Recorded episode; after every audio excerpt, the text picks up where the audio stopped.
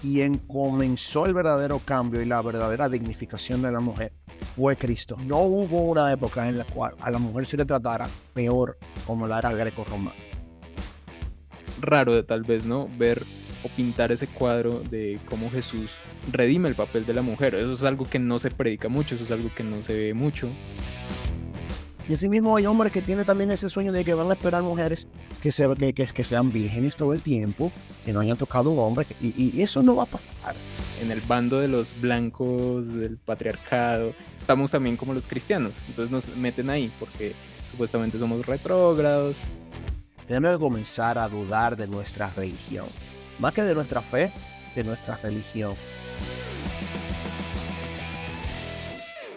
Bueno, bienvenidos a un episodio más de Mito Cristiano. Este es un episodio muy especial. La verdad es nuestra primera colaboración con otro proyecto de podcast que aquí quiero destacar y la verdad me encanta. Este proyecto se llama The Show, The Show Podcast, ¿no? Y es dirigido por un hombre muy talentoso, ¿cierto? Muy talentoso para el diseño. Yo creo que tú diseñas todas esas piezas que vemos Sí. Excelente, me encanta, me encanta esa línea. Es Gabriel López de República Dominicana, ¿cierto? Así es. Bueno, Gabriel, voy a dejar que te presentes. Nada, mi nombre es Gabriel López, ah, soy cristiano, soy director creativo de profesión y nada, empecé este proyecto de show hace ya bastante tiempo eh, por causa de mis propias preguntas dentro de la fe cristiana y, y utilizando mi carácter rebelde, la verdad de Dios y generando preguntas y respuestas. Y así nació todo eso. Bueno, qué bien. Aquí estamos, creo que dos rebeldes cristianos y con dos proyectos, bueno, creería yo que muy similares. De mi parte, los invito a seguir The Show, sus publicaciones son excelentes. Hoy traemos un tema que creo que es la especialidad de Gabriel. o al menos eso, eso me dijiste, ¿no? A mí me gusta hablar de esto. y es sobre estos roles de los géneros, hablando un poco ya en el contexto del cristianismo, ¿no? Hablando del entorno cristiano como tal. ¿Quiénes somos como hombres? ¿Quiénes somos como mujeres? ¿Qué rol desempeñamos? Digamos que el cristianismo, pues a lo largo de esa historia ha construido una tradición que en algunos casos se ha alejado de lo que eh, en principio habla la Biblia. Y en este tema de los géneros, creo que hay varios mitos, hay varios estereotipos me gusta definirlo así, porque bueno, yo crecí escuchando prédicas o sermones donde literalmente te enumeran cómo debe ser el hombre cristiano, ¿no? Cómo debe ser la mujer cristiana. Y a veces sin cuestionarte, pues terminas creyendo esta lista de cosas y de pronto si tú dices, uy, yo no soy tan así, yo fallo en esto, yo no tengo esto, entonces dices, uy, entonces no estoy siendo ese hombre o esa mujer que Dios espera que yo sea, ¿no? Entonces, eso es un poco de lo que vamos a hablar hoy. Y va a funcionar, pues más o menos yo voy a estar haciéndole preguntas a Gabriel, pero obviamente se va a ir dando la conversación, eh, porque es un tema que yo sé que le interesa a mucha gente. lo primero que yo te quería preguntar es, ¿cuáles son esos estereotipos que tú ves que son comunes, que tienen el hombre y la mujer en el entorno cristiano? O sea, que, que es como esa lista que yo mencionaba ahorita, como de características que deberían eh, tener el hombre y la mujer cristiana? Bueno, antes de hablar de estereotipos debemos de hablar de tipos, tenemos que hablar de estructura. Antes de hablar de cómo la cultura o una sociedad piensa cómo es el hombre y la mujer, tenemos que pensar y tenemos que partir desde cómo Dios piensa que, que es un hombre y una mujer. ¿Verdad? Um, desde el inicio y de manera tanto implícita como explícita, la palabra presenta al hombre como, primero que todo, la cabeza, la cabeza de la creación Vemos a su mujer como la ayuda idónea, eh, esa, es ser conecto, como dice el original, que, que, que, que, soporta al hombre, que le, que le ayuda a maximizar y a potencializar su propósito, aquella que es coheredera de la gracia junto a él. Vemos tantos factores fisiológicos, psicológicos, neuronales, que a través del tiempo y a través de la ciencia se han mostrado tan claros gracias a la sabiduría y a la gracia común que el Señor ha dado a los científicos y estudiosos, de entender que nuestros cerebros son diferentes, nuestras hormonas son diferentes, nuestra estructura ósea es diferente, nuestra musculatura es diferente, nuestra tendencia psicológica a cómo hacer conexiones eh, eh, sentimentales es completamente diferente. Y, y partiendo desde ambos patrones, tanto la revelación bíblica que tenemos hasta el día de hoy, la revelación científica que a través del tiempo hemos desarrollado como ser humano y como sociedad. Y tomando estos ambos factores, uniéndolos al desarrollo cultural y humano de la sociedad como tal, nosotros vemos, hemos visto un patrón que solamente en los últimos 40, 50 años es que se viene rompiendo ese patrón gracias a ese, vamos a decir, ese adoctrinamiento sutil pero sistemático que tiene que ver con lo que tiene que ver con el feminismo y todo lo que tiene que ver con el rompimiento de los patrones de género que tenemos desde la antigüedad. Pero hasta, hasta estos últimos 50, 60 años, la sociedad siempre se ha comportado de la misma manera. El hombre es el proveedor, el hombre es el más dado a la violencia, al trabajo físico, al esfuerzo físico, la mujer es más, es más dada al cuidado del hogar, a las conexiones emocionales. Tomando en cuenta todas estas cosas, podemos nombrar el hombre es sexual, el hombre con testosterona es dado a la violencia, es dado a, la pasividad, el hombre es dado a, mostrar sus músculos, es dado a, no eh, expresarse emocionalmente. La mujer es bipolar, eh, por así decirlo, una mujer es una persona dada a las, a las emociones, que madura más rápido que el hombre, de acuerdo a muchas personas, yo no lo creo así. Ya con, con la revolución sexual, estos patrones van cambiando. Ahora últimamente estamos viendo cómo esos estereotipos eh, mm. van cambiando completamente. De hecho, de ver un hombre más sensible, un hombre más femenino, una mujer más independiente, una mujer más sexualizada. Eh, que es, técnicamente, como yo digo, se, se volteó la torta. ¿Sabes? Nos estamos poniendo los zapatos del otro para probar un punto. Tú sabes, yo creo que el punto que queremos probar ahora mismo es el hecho de que, bueno, el punto primario del feminismo es que el hombre a la cabeza no, no, no ha funcionado hasta ahora. El sistema del patriarcado como como lo, como lo llaman, no ha funcionado hasta ahora. Por lo tanto, debe de haber un cambio completo de la, de la estructura social para que podamos vivir en una utopía social, que es lo que quieren llegar al final, lo cual es una mentira que no va a pasar. Invertir todos estos papeles ha hecho más mal que bien, en el sentido de que al tú tomar el rol designado por Dios para cada persona. Y lo tergiversas de tal manera que, que ni siquiera te vas al opuesto, sino te vas al extremo malvado de ello, la vida pierde propósito, la persona pierde propósito, los actos pierden propósito. Bueno, ahorita que nombrabas como esa inversión o ese cambio de, roles, me acordé de, Barbie, no sé si viste esta película, que era un poco esa, como esa fantasía, ¿no? Como esa utopía de cambiar los roles, de voltear como el tablero. Mi pregunta para ti es, ¿se puede rescatar algo de el feminismo, es decir, de esta lucha que tienen las mujeres actualmente y sobre todo qué papel también tenemos nosotros los cristianos en cuanto a eso, ¿no? O sea, si podemos rescatar algo de esas ideas y si tienen alguna relación con lo que nosotros deberíamos también promover, porque lo pregunto, porque obviamente hoy como se han desarrollado las cosas, parece que hay dos bandos, ¿no? y como tú decías, en el bando de los blancos, del patriarcado, estamos también como los cristianos. Entonces nos meten ahí porque supuestamente somos retrógrados y creemos en un libro que fue escrito hace miles de años con una cultura que está ya pasada de moda, etcétera. Entonces siempre nos meten como en ese lado. Entonces, si uno es cristiano, lo categorizan de, no, usted es machista, usted cree en el patriarcado, etcétera. Pero podemos nosotros eh, apoyar ciertas ideas, no necesariamente todo. Cuando tú te das cuenta de que el inicio, inicio, inicio, inicio, inicio, lo vamos a decir, el protofeminismo, para no llamarlo feminismo completo, lo inició un sacerdote francés. Mm. Y ahí tú vas pensando, como que ven acá, o sea, el feminismo, eh, eh, el hecho de, darle la oportunidad a la mujer, lo empezó un sacerdote, un hombre. Después tú te quedas como que, ah, ¿qué está pasando? De, ahí tú comienzas a ver cómo la dinámica va cambiando. Pero yo me voy más lejos. Lo que sí podemos aprender del feminismo no lo aprendemos de la doctrina del feminismo como tal. Lo que podemos aprender del, feminismo lo aprendemos de Cristo. Porque no hubo una época en la cual a la mujer se le tratara peor o como ciudadana de segunda categoría como la era greco-romana, en la era, en la era judeo-romana en este caso.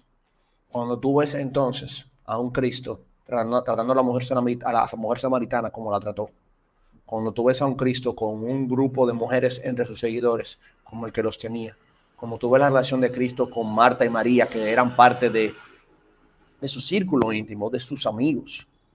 ¿Sabes? Cuando tú ves a, a una María Magdalena en el libro de Hechos orando con los apóstoles, sirviendo con los apóstoles, tú te das cuenta de que quien comenzó el verdadero cambio y la verdadera dignificación de la mujer fue Cristo. Pero el problema del movimiento feminista desde un punto de vista humanista es el problema que el movimiento feminista, empezando desde la primera ola, y, tomando en cuenta de que la primera ola es la más, de la más saludable, porque estamos hablando de, derecho de sufragio y todo ese tipo de cosas. Ah, o sea, ese, ese derecho, ese, ese privilegio al derecho civil Puedes votar, puedes tomar decisiones en base a tu país, puedes tomar decisiones en base a las políticas que se, que se realizan, etcétera, etcétera, etcétera. ¿Qué podemos aprender del, feminismo? Es que el feminismo no me enseña nada. Quien me enseña del verdadero feminismo es Cristo. Y esa libertad que dio Cristo a la mujer vino dentro de su rol. Lo que Cristo me enseña nunca va a sacar ni al hombre ni a la mujer de su rol. Ya después todo lo demás podemos verlo con, con un granito de sal, tú sabes. Mm. No, es, no, es, no estoy diciendo que el feminismo actual sea eh, o sea, no que, no que no tenga valor. Hay ciertas cosas, claro, que podemos decir, mira, podemos tocar eso, podemos tocar eso, podemos tomar esto a nuestro favor. Pero definitivamente yo creo que tenemos que tener más, más Biblia y más Espíritu Santo dentro de nosotros antes de, antes de poder tomar eh, en consideración cualquiera de esos temas esa imposición. Pues a mí eso me lleva a pensar también en, ya hablando en el contexto iglesia, tú hablas de la posición de Jesús, ¿cierto? De cómo Jesús redimió a la mujer dentro de una cultura muy machista. Y a veces es raro, tal vez, ¿no? Ver o pintar ese cuadro de cómo Jesús redime el papel de la mujer. Eso es algo que no se predica mucho, eso es algo que no se ve mucho. Pero sí me lleva a pensar como en qué tanto se ha distorsionado esa idea original, esa redención original que Jesús tiene para el rol de la mujer. Ya nosotros como sus seguidores, los seguidores de Jesús a lo largo de la historia, cómo han distorsionado un poco el tema de los, de los roles de los géneros, el tema o esa idea inicial que deja Jesús, que es, bueno, somos iguales con nuestras diferencias, ese, ese paradigma, digamos, que cambia con la llegada de Jesús.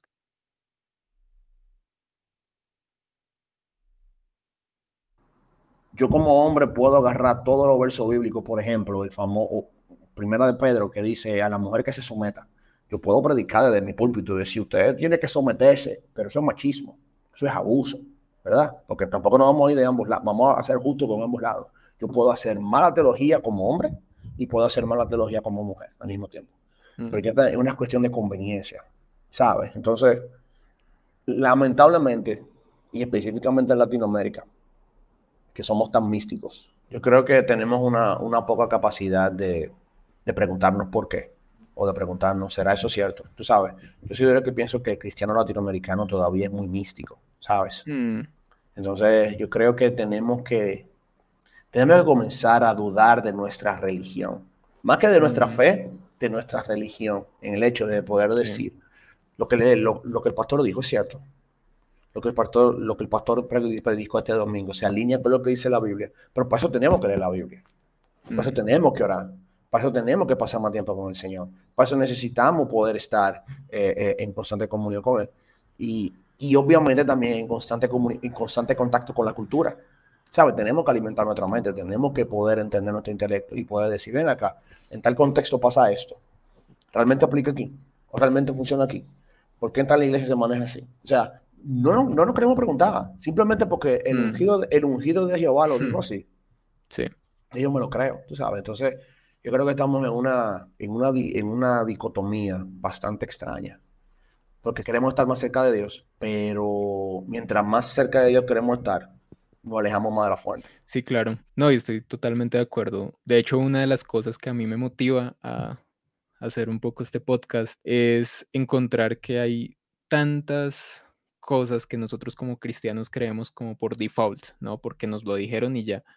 Porque los hemos escuchado así toda la vida y nunca nos preguntamos el por qué, el por qué detrás de eso, el por qué me dicen. Y uno se sorprende cuando empieza a cuestionar eso, ¿no? Entonces, creo que me parece muy interesante y es una reflexión muy, muy importante el no comer entero, como decimos aquí en Colombia, no sé si esa expresión se usa. Sí, el, el no tragar todo lo que te dicen, sino masticarlo, cuestionar, preguntarse por qué. Y siguiendo en esa línea, yo sí te quiero preguntar si puede haber una especie de matrimonio entre las ideas o, la esencia de los roles de géneros descritos en la Biblia, en su esencia, en su pura esencia de lo que Dios quiere y la cultura actual. ¿Puede haber alguna especie de, equilibrio o de punto de encuentro entre lo que se predica en la cultura actual y lo que dice la Biblia? Mira, yo creo que tampoco podemos irnos a un extremo no sano en el cual creemos que la cultura es el diablo. la cultura no es lo malo. El problema no es la cultura. O sea, incluso dentro de la misma iglesia hacemos cultura. La cultura no es más que, que, la mezcla de, de, de costumbres, pensamientos y acciones en los cuales nos manejamos a nivel de comida, a nivel de sonido, a nivel de ropa, a nivel de música, a nivel de, de intelectualidad. Eso es cultura. Los libros cristianos son cultura, los podcasts cristianos son cultura, la música cristiana son cultura, la, la, manera en que las chicas cristianas se visten a la usanza de hoy es cultura, la manera en que decoramos nuestros templos es cultura. El problema no es la cultura. El problema es que tanto del evangelio permeamos a la cultura o al revés. ¿Sabes? Ese es el verdadero problema. Entonces, ¿qué pasa? Cuando tú tienes una, una pareja que se va a casar, que ni siquiera ha permeado su vida con lo que la palabra te dice que tú eres, obviamente que tú vas a tomar de lo primero que te, que te está enseñando, que es la cultura, ¿verdad? Y yo creo que es eso, o sea, estamos con la cabeza vacía y nos estamos llenando de lo que no tenemos que llenar. Entonces, si, tenemos, si estamos más llenos de la palabra, la cultura puede entrar mucho menos, o lo que entra de la cultura puede ser lo correcto y lo apropiado de la cultura. Porque de la misma manera podemos decir que hay cosas que nosotros pensamos que son cristianas y no lo son en lo absoluto. O en su defecto no convienen por causa del contexto y la circunstancia en la que tú estás. Por ejemplo, la famosa manía que tenemos ahora, de que ahora está de moda eh, las esposas tradicionales. Me quiero quedar en casa, no quiero trabajar, quiero quedarme con los niños. El hombre tiene que proveerme todo lo que yo necesito para yo poder quedarme en casa. Perfecto. En papel eso está genial. Es, una, un regreso a la vieja usanza de cómo deberían ser las cosas. Pero papi, tú y yo vivimos en Latinoamérica. Los sueldos no dan. Hmm. Eh, la, política y la economía cambia a cada rato. En nuestro, país, en nuestro país puede explotar una guerra civil en cualquier momento y todo se va al carajo, por ponerlo así de esa manera. O sea, ah. entonces, como yo creo que también es una necedad el querer vivir estilos de vida que por causa de la cultura en la que estamos no nos conviene. O Dios no nos ha abierto la puerta a eso. Te lo, te lo digo claro, hay mujeres que se van a quedar solteras por mucho tiempo, porque están esperando un marido que le, que le, que le resuelva toda la vida, porque ya mm. tienen el sueño de quedarse siendo amas de casa a tiempo completo. Y no va a pasar. Y es la realidad. Y así mismo hay hombres que tienen también ese sueño de que van a esperar mujeres que, se, que, que, que sean vírgenes todo el tiempo, que no hayan tocado un hombre, que el primer hombre sea ellos. Y, y eso no va a pasar. E-, esos porcentajes están bajando cada día más. O sea, o sea, tenemos que, yo creo que tenemos que ser muy realistas con los contextos actuales en los que estamos, los contextos y circunstancias que nos rodean. Pero es posible. De hecho, tenemos tantos ejemplos en la Biblia de que es posible. Y ojo, el hecho de que sea posible no significa que sea perfecto, porque yo creo que hay que este gran problema de muchos de nosotros los latinoamericanos que somos tan ingenuos que pretendemos que Dios nos tiene que bendecir con la pareja y el matrimonio perfecto. Por ejemplo, cuando hablamos del hombre conforme al corazón de Dios, David, ah. estamos hablando de David el salmista, estamos hablando de David el adorador, estamos hablando de David el hombre que defendió a su reino, pero también estamos hablando de David el mercenario, David el asesino, David el adúltero. David el hombre que confió más en su ejército que en Dios.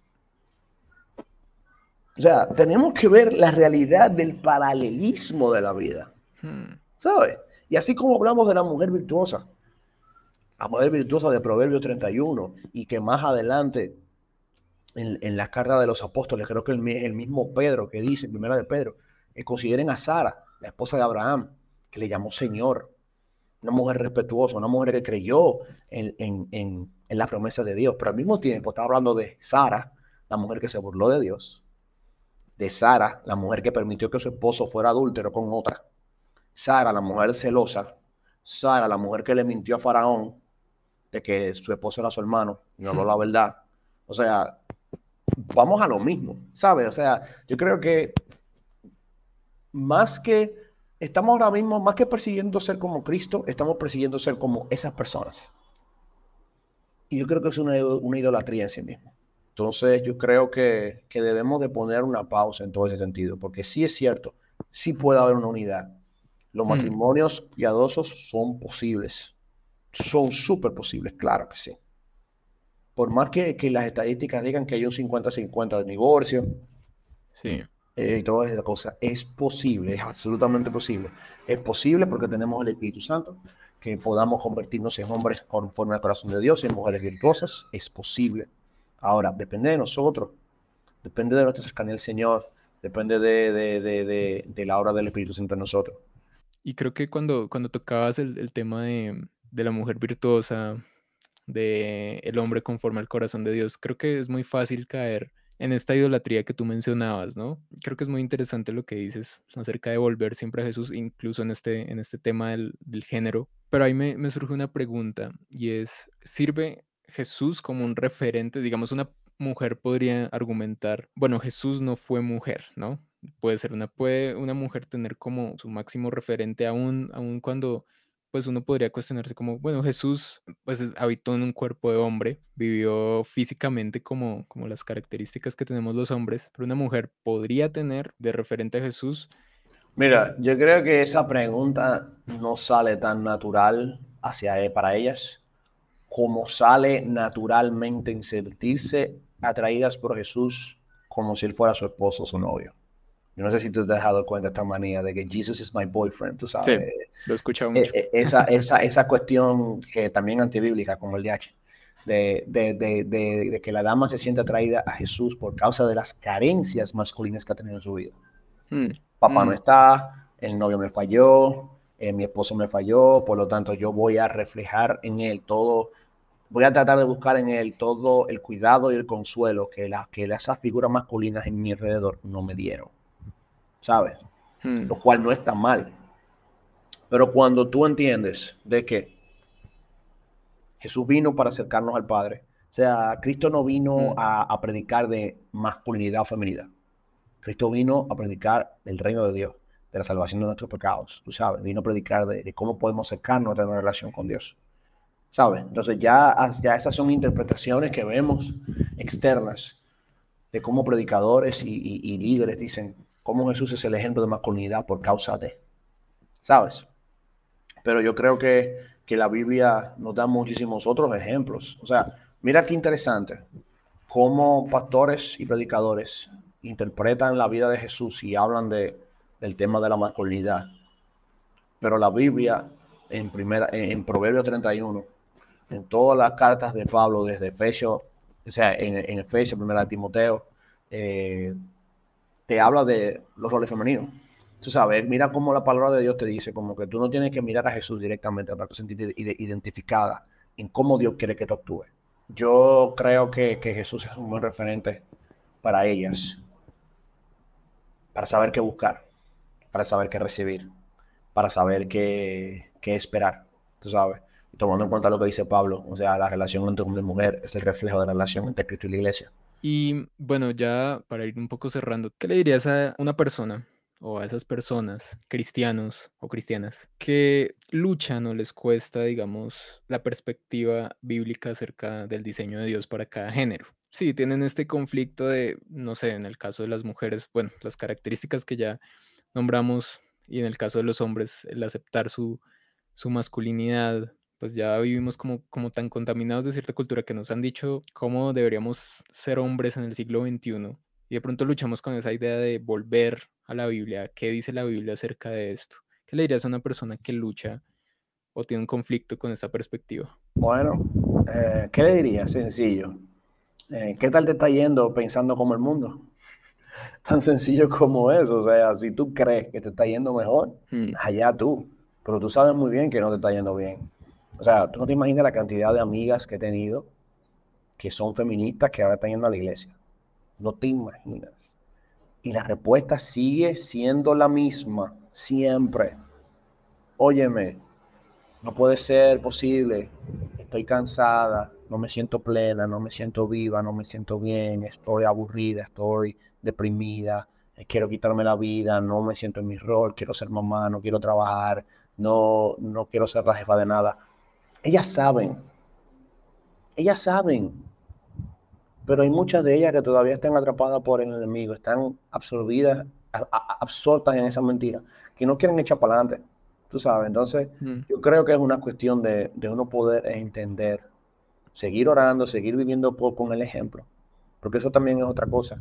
Muchas de esas personas están esperando que sea el otro género que, que dé la respuesta, que sea el otro género que comience a cambiar. Y muchas veces eso es lo que pasa, tú sabes. Hay muchas damas de ellas que lo que están esperando es que un hombre se ponga los pantalones. Y muchos de nosotros lo que están esperando, lo, lo que estamos esperando ver que una de esas chicas diga como que, wow, espérate, yo quiero ser una mujer digna de Dios, tú sabes. Y ahí es que comienza entonces el drama. ¿Qué le diría? Dale un chance a lo que Dios tiene que decir. No es retrógrada, no es vieja escuela, no es arcaico. Es lo que ha sostenido la sociedad hasta el día de hoy. Es lo que te trajo al mundo a ti. Hmm.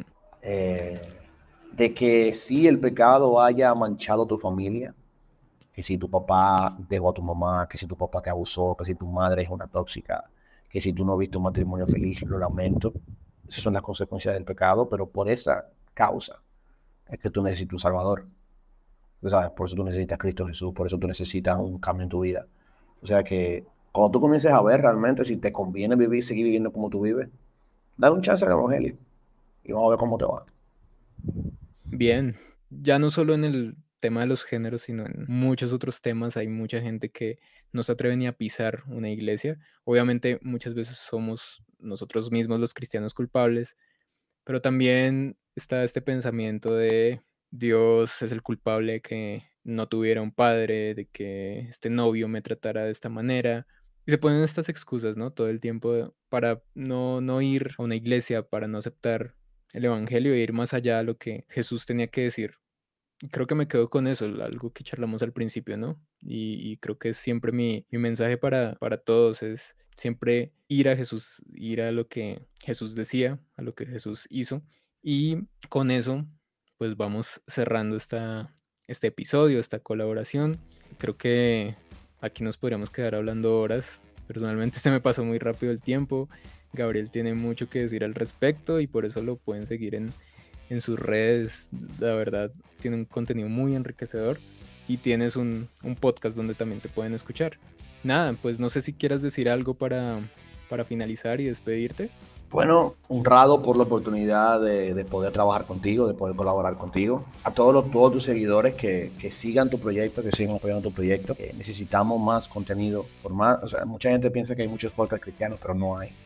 Necesitamos más contenido cristiano de calidad como el tuyo por igual. Así que gracias a todos por el apoyo, gracias a todos por escucharnos y, y siempre cuestionen mucho. Lean, cuestionen, hagan preguntas. No tengan miedo de, de perder su religión. Mm. Porque yo estoy seguro desde el momento en que nos cuestionamos nuestra religión, nuestra fe entonces podría ser más fortalecida. Son dos cosas completamente diferentes. Totalmente, totalmente. Bueno, creo que esa es la frase perfecta para, para cerrar, para despedirnos. Gabriel, muchas, muchas gracias. Y bueno, nos estaremos viendo entonces y escuchando en los próximos episodios. Sigan a Gabriel. Esto fue Mito Cristiano. Gracias por escuchar hasta el final. Nos vemos.